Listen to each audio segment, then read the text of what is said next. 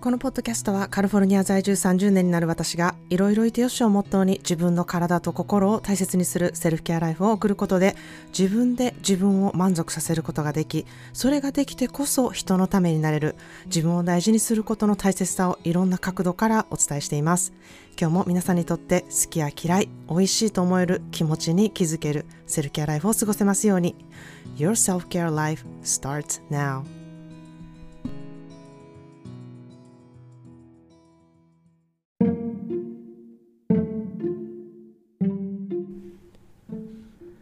え、皆さんいかがお過ごしでしょうか、えー、私は冬限定のね、雨の日をここ最近楽しんでおります。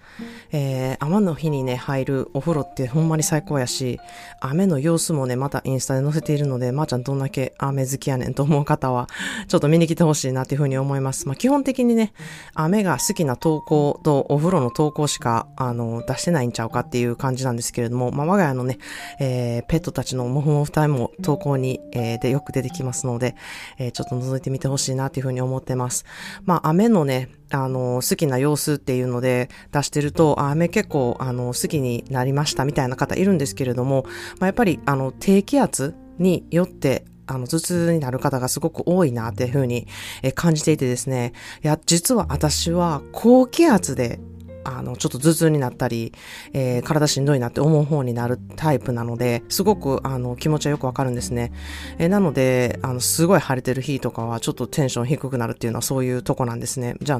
なんでカリフォルニアに住んでるねんっていう感じなんですけれども。なので、ものすごい雨の日っていうのは自分の、えー、体調とか、あの、体にね、すごい合ってるなっていうふうに感じております。で、やっぱりね、好きな人がこれめっちゃ好きやねんって出している投稿ってすごいパワフルやなって、えー、私もね、他の人の投稿を見ていて思うんですね。で、まあ私自身、こう、家事とか掃除とかお料理とか整理整頓ってね、まあやり出したら、そのエネルギーに乗れるんですけれども、それやり出すまでがもうめんどくさいなって思うことあるんですよね。まあほぼ毎日あるんちゃうかと思ってるんですけれども、皆さんそんな時ないですか？なんかやり出すまでがめんどくさいみたいな、あの腰重いみたいなことあると思うんですけれども、で、そんな時にですね、あの掃除好きな人の投稿、掃除めっちゃやってる、えー、投稿を見たりとか、えー、家事をね、すごいエンジョイしているインフルエンサーさんとかをね、えー、めっちゃ気持ちいい感じでやってたりすると、あ、この人ほんまにこれやってんの好きなんやなっていうふうにね、えー、人の投稿を見て、あの、その人のやる気みたいなのを感じると、私もこうやる気が出てくるみたいなことってめちゃくちゃあるので、でこういう時って私あんまり文字でね、読むっていうことより、この行動している動画を見ることとで、ものすごく影響力受けるので、あの、まず10分間それ見ようみたいな感じでやって、で、やる気になったらもうやめ、そのね、携帯をすぐやめて、えー、行動すぐしようみたいな感じで決めて、いつもやっているんですね。で、そうすると結構エネルギー乗るのでめっちゃはかどるんですね。で、このやり方、影響をめっちゃ受けやすい方っていうのはめっちゃ効き目があるので、ほんまにやってみてほしいなっていうふうに思います。で、そんなんでですね、あの、本当に私もよく雨が好きとか、お風呂が好きとかよく行ったりしてるので、あの、お風呂もね、雨も、あの、すごくよくインスタで上げているので、まー、あ、ちゃんのおかげで雨がすっごい嫌やったんですけれども、ちょっとずつ好きになりそうになってますとか、えー、お風呂には全く入らない生活をしていましたが、湯船に浸かることをめちゃエンジョイするようになりましたとか、えー、携帯触ったり本読むときに、あ、じゃあお風呂に浸かってこれやろうっていう時間をね、取るようになりましたとか、気がついたらめっちゃキャンドル灯してお風呂に入ってますとか、えー、バスソルトをね、買ってきてね、お風呂を楽しむ生活をしていて、自分がね、一番びっくりしてますみたいな話を、えー、結構たくさんの人からメッセージいただいて、めちゃめちゃ嬉しいなっていうふうに思ってます。日本のお風呂って、もうほんまに最高なんで、使わないとめっちゃ損やっていうふうに私、もうな、過去のポッドキャストで何度も何度も言ってるので、うん、本当にシャワーだけで済ますなんてめっちゃもったいないなって思ってるので、えー、日本のね、お風呂をすごくエンジョイしてますとか、えー、日本のお風呂をこう十分に使ってますとか、そういうところでセルフケアの時間が取れてますっていうこう、お便りをいただくとですね、えー、すごい嬉しいなっていうふうに思ってます。お風呂の中で、本当にね、えー、温まって、この時期特にね、温まるっていうことがね、すごく、あの、心にもあの、いいと思うので、えー、お風呂の中で目をつむって、こう、ゆっくりする時間をとったり、そこで音楽を聴いたりする時間をね、ちょっとでもとってほしいなというふうに思ってます。もちろん、私の過去のポッドキャストをお風呂で聞いてみてほしいもなっていうふうにも思ってます。ということで、ちょっとちゃっかり宣伝もしているんですけれども、あの、お風呂にね、えー、飲み水を持って入ることもすごくお勧めしています。えー、やっぱり、あの、すごく喉乾くのであ、ったかいとこにいるので、お茶でもいいですし、炭酸水でもいいんですけれども、私はその時の気分によってえ違うものをお風呂に、あの、持って入ってるんですね。一番好きなのは炭酸水にレモンとか、あとは麦茶も結構好きですね。で、あの、もちろん、お風呂をね、どうやってえー、とことんエンジョイしているのかっていうこととか、えー、お風呂に関してね、皆さんからいただいた質問とかたくさんあるんですね。で、あの、なんでこういうお風呂の過ごし方をするようになったのかとか、なんでお風呂がね、そんなにセルフケアに、えー、結びついて自分で、あの、お風呂の時間を取るようになったんですか？っていうね、えー、私がどのようにしてお風呂好きになっていたかみたいなね、お風呂の、お風呂愛のエピソードもね、またちょっと撮ろうと思っているので、えー、楽しみにしててほしいなというふうに思います。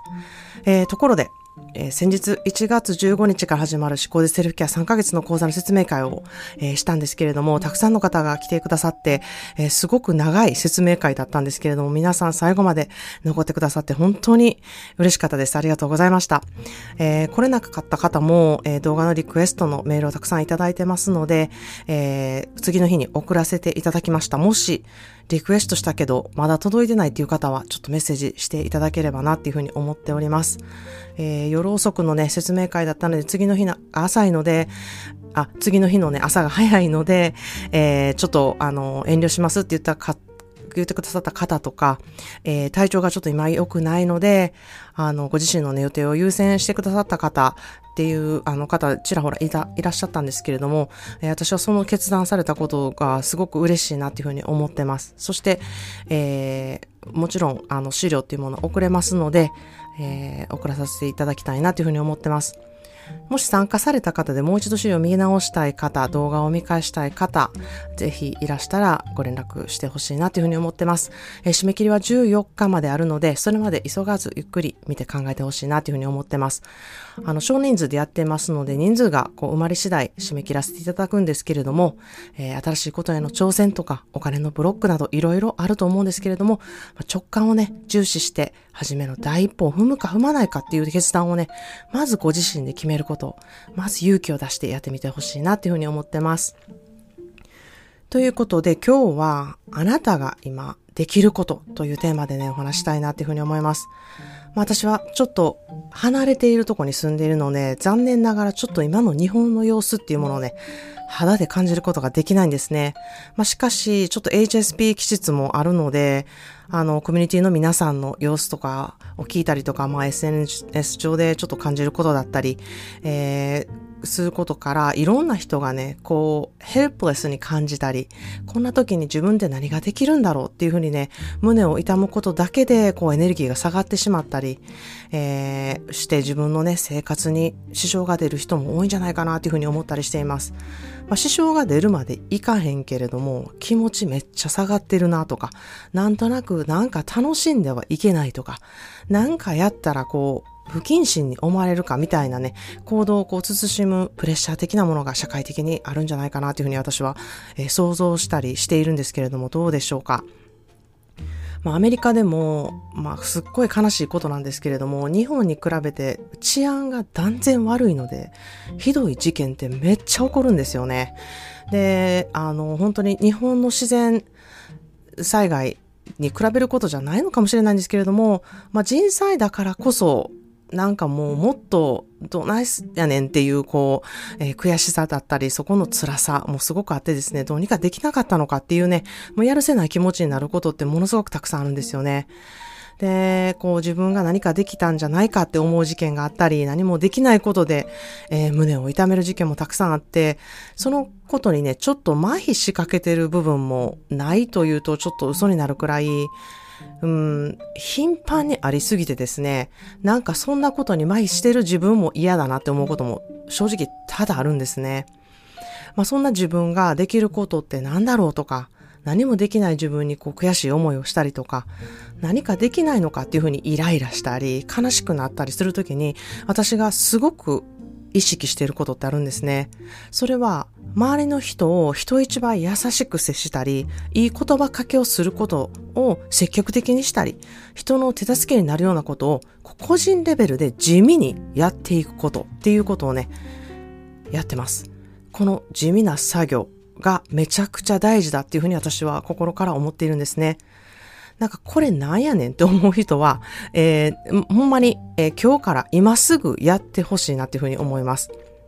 周りの人にちょっと親切にしてみる。まあ、家族でもいいです。駅でもいいです。お店ででも、えー、行ってるジムでもどこでもいいです。どっか行った時に、まあ、行かなくても、誰かにメールを打つ時にでも言葉遣いをね、ちょっと優しい言葉に変えたりとか、えー、親切にするっていうことをね、思いっきり心がけてほしいなっていうふうに思ってます。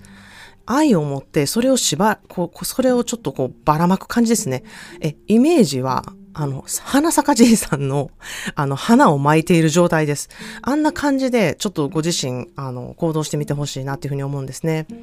それをするだけで、まず自分の気持ちってどういうふうに変わるかっていうのをね、ちょっと検証してみてほしいなっていうふうに思うんですね。きっとなんかちょっと嬉しい気持ちになったり、それが相手にどう思われるとか関係なしに何か行動できたっていうことにね、少しちょっと満足感ができると思うんですね。なかなかそれができない、できないなって思う人は、えー、よかったなって思った接客業だったりとか、そこのお店だったり、えー、そこのレストランだったり、カフェとかに、えー、メールを書いてね、送ってほしいなというふうに思います。そのお店のね、インスタの DM でもいいですし、カスタマーサービスのお問い合わせのメールを送る場所も必ずあるので、そこに先日〇〇をした時に、えー、店員の方がものすごく親切に説明してくださったおかげで、その商品のことがすごい分かって、今大事に使わせていただきますとかいうコメントで全然十分なんですね。このメッセージをもちろんご自身の名前でもいいですし、匿名でもいいので、出すっていうことをね、ちょっとやってみてほしいなっていうふうに思います。えー、これは私がよくやる方法なんですけれども、なんでこれをするかっていうとですね、私は接客、接客業をずっとしてきたものなんですけれども、こういうメールいただいたことあるからなんですね。そして、えー、とある方は何回か私の上司に送ってくださった方もいて、めっちゃ素敵な行動やなって、すごい感動したんですね。なんかメールってクレームだけじゃないんやっていうふうに思ったことをすごくよく覚えててですね、それをしてくださった方にものすごく嬉しいなって思ったと同時に、私もそれやりたいなっていうふうに思ったんですね。で、その上ものすごくめちゃくちゃ素敵やったことは、手書きのお手紙をあの、送ってくださったこと、会社宛に送ってくださったことのあることなんですね。本当に、えー、すごい感動しました。で、その気持ちっていうものを私本当に忘れたくないですし、えこれをぜひね、波紋に次から私はしていきたいなっていうふうに心から思ったので、えー、やることっていうことを決めたんですね。まあ、これ、英語で pay forward っていうね、あの、言葉があるんですけれども、こう先払いみたいな感じの、えー、感覚なんですけれども、受け取ったお返しではなくてですね、その受け取ったものをまた違う場所でその気持ちを表すっていう行動をね、取るときに、あの、使う言葉なんですけれども、あの、この言葉、pay forward っていう言葉がですね、アメリカ文化をこうバリバリ表した言葉で、なんかすごい素敵やなっていうふうに思ってます。日本語にはちょっとないニュアンスやなっていうふうに思ってるんですね。まあ、これはある意味、治安が悪い国やからこそ、世の中がね、こう荒れてるなとか、えー、思う時がなんかこう、たくさんあった国だからこそ、人がね、人に対して親切にしようっていうね、心から生まれた言葉なんじゃないかなというふうに私は思ってすごく気に入っている言葉でもあるんですね。まあ、ヘルプレスに感じるシチュエーションってたくさんあると思うんですよ。世の中のことだったり、家族の誰かのことだったり、友達がね、ちょっと不幸な目にあったり、そんな時に、こう、どうしたらいいんやろうっていうね、あの、ことに持ちた時に、こう、何かできることはないかっていうことって、人ってやっぱり探してしまうと思うんですね。で、その探すことってやっぱりすごい大事なんですけれども、そこで、あ、こういうことすればいいんだなっていうツールがあれば、自分の気持ちを凹むっていうことをせずに、えー、自分がその人のことを助けたりとか、こういうことができるなっていうツールを使ってですね、自分のその波紋が、えー、また人に伝わり、えー、枯れ木に花を咲かせましょうっていうね、花咲かじいさんみたいな状態になるっていうふうに私は思ってるんですね。まあ、もしかしたら、この pay forward っていう言葉って日本語にはないかもしれないんですけれども、その意味っていうものはちゃんと花咲かじいさんっていうお話にもしかしたらあるのかもしれないなっていうふうに今ちょっと話してて思いました。で、これをですね、あの、お店とかそういうところじゃなくても、お友達、自分のね、えー、すごく大切にしているお友達にお手紙を送るっていうことでもいいと思うんですね。最近どうしてるっていうね、メッセージを送るだけでもいいと思います。えー、自分が好きな写真をこう送って最近これにハマってるねんとか、えー、この曲好きやねんとか、この映画めっちゃ良かったで見てみたとかね、何でもいいんですよ。なんか自分が本当に好きなことをシェアする。っていうことをね、えー、ちょっとメールでもやってみてほしいなっていうふうに思います。なんか納豆ご飯とキムチに前ハマってるって言ってたけど、まだ飽きてなくてまだ食べてるねんとかでもね、全然いいんですよ。なんかしょうもな、みたいなことでも全然いいので、その、あの、言葉とか行為っていうことが、えー、あなた思ってるよっていうことにね、えー、つながるので、えー、ちょっとそれをやってみてほしいなっていうふうに思います。このやりとりが私は人の心にね、小さな花を咲かせるなっていうふうに心から思ってるからなんですね。まさにこれは、え自分の機嫌を取ることができている人が、あの、本当に人に対してそういうことあが、こう、あらか、うん、改めてできるっていうね、えー、最初の一歩の形だなっていうふうに思ってるんですね。まあ、いろんなことがある中で、自分にできることってないなっていうふうに本当に思いがちだったり、自分ってなんか力ないなって思ったりとか、うん、できることってなんか募金とか寄付とかしかできへんやんっていうふうにね、思いがちなんですけれども、まあそれも本当に確かに大事ですし、必ず助けにもなるんですよね。しかし、影響を受けている人って自分含めみんなそうなので、そんな時にできるものすごく確かな効き目があることっていうのが、まず周りの人を親切にすることっていうことがね、私はものすごくパワーがあるなっていうふうに思ってます。不安になったり、ヘルプレスでどうしようもないことにこう悔しいと思ってる人、そういう人ほどやはり真面目でね、いい人でね、そんな人がその心をやっぱりどうしていいかわからずにこう SNS でひどいことを吐いてしまったりとか、えー、文句を言ったりとか、つぶやいたりとか、荒波を立てるような言葉をね、吐いたりしがちなんですよね。で、そんな人が、うん、そんな行動にならないように、日々の生活で人が少しでも周りの人にね、親切することを心がけるだけで、そういったね、えー、こう悔しみとかからの吐き口がね、少しは減るんじゃないかなっていうふうに私は思っています。ということで今日は私の大好きな言葉をシェアしたいと思います。Be the light in the darkness.Be the light in the darkness. 暗闇の中でも自分の光で周りを照らせられるようにという言葉です。Be the light in the darkness. 暗闇の中でも自分の光で周りを照らせれるようになりますようにという言葉です。自分がまず光となること。それで少しでも周りを照らすことができたら、周りの人のね、希望となるっていうふうに私は思っているんですね。世の中にあの、ひどいニュースがたくさんあるたびに私は人に親切にするように心がけているんですけれども、唯一私にできることだと、そしてそれが一番早く人と人同士で効果があるっていうふうに私は感じているからなんですね。本当に残念なことで嫌なことなんですけれども、アメリカでは人災がめちゃくちゃ多いです。私の子供も学校でえー、避難訓練っていうものがですね、人災によるこう銃がを持った人が学校に入ってきた時の、えー、避難訓練があるぐらい人災が多いんですね。で、本当にニュースにならないような銃事件もたくさんあるんですよね。だからこそ、この行動がものすごくものを言うということを、本当にここに住んでいて感じることの一つなんですね。人から親切にされたことっていうことは、いい意味で波紋をすごく読んで、それがすごくいい伝染をするっていうふうに私は思っています。ということで今日はあなたが今できることというテーマでお話してみました。1月15日から始まる思考でセルフケアの休期募集を始めています。締め切りは1月14日です。定員になり次第締め切らせていただきます。講座の情報が欲しい方は概要欄からぜひメッセージしてみてください。Today's daily words of bouquet is be the light in the darkness. 暗闇の中でも自分の光で周りを照らせられるように。ご自身がキャンドルの光をね、持っているっていうふうにね、想像していただきたいなっていうふうに思います。人に親切にすることで、その人のキャンドルに火をつけることができるんですよね。そんな感じで、その人もまた違う人に火をつけるっていう連鎖が起こったら、暗い世の中もキャンドルの光いっぱいに灯されるなっていうふうに私は考えています。それでは今日も思考でセルフケアでご自身をいたわる日をお過ごしください。今日も最後まで聞いてくださりありがとうございました。Thank you so much for listening today's episode of the 思考で Self-Care お相手はカリフォルニアからまーちゃんでした。それではまた次のエピソードまで Have a wonderful self-care day. As always, I'm sending you a big hug to you. 今日も皆さんがいてくれることに感謝です。ではまた。Cheers to you! thank you